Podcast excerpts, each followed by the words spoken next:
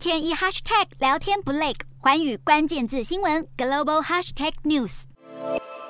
拿起笔利落签名，在欧盟轮值主席国捷克的财政部长施坦尤拉签下名后，象征着欧盟正式允许克罗埃西亚加入欧元单一货币区。欧盟成员国财政部长在十二号做出最后核准，允许克罗埃西亚明年一月一号开始将原本的货币改为欧元，成为第二十个欧元国。由于距离克罗埃西亚加入欧盟还不到十年，因此这也立下欧盟进一步整合的新里程碑。由于现在正值欧元盘旋与美元接近平价的艰难时刻，也间接显示出欧。园区经济已经慢慢浮现生活成本危机征兆。认为，随着克罗埃西亚加入使用欧元，欧元单一货币区还是能度过这次难关。另一方面，欧盟执委会司法执行委员瑞恩德斯表示，自从俄罗斯入侵乌克兰以来，欧盟已经冻结俄罗斯价值一百三十八亿欧元（大约新台币四千一百三十二亿元）的资产，其中超过一百二十亿欧元来自五个成员国。不过，瑞恩德斯并没有透露到底是哪五个国家，只表示他预期欧盟其他成员国很快就会加紧。努力制裁俄罗斯。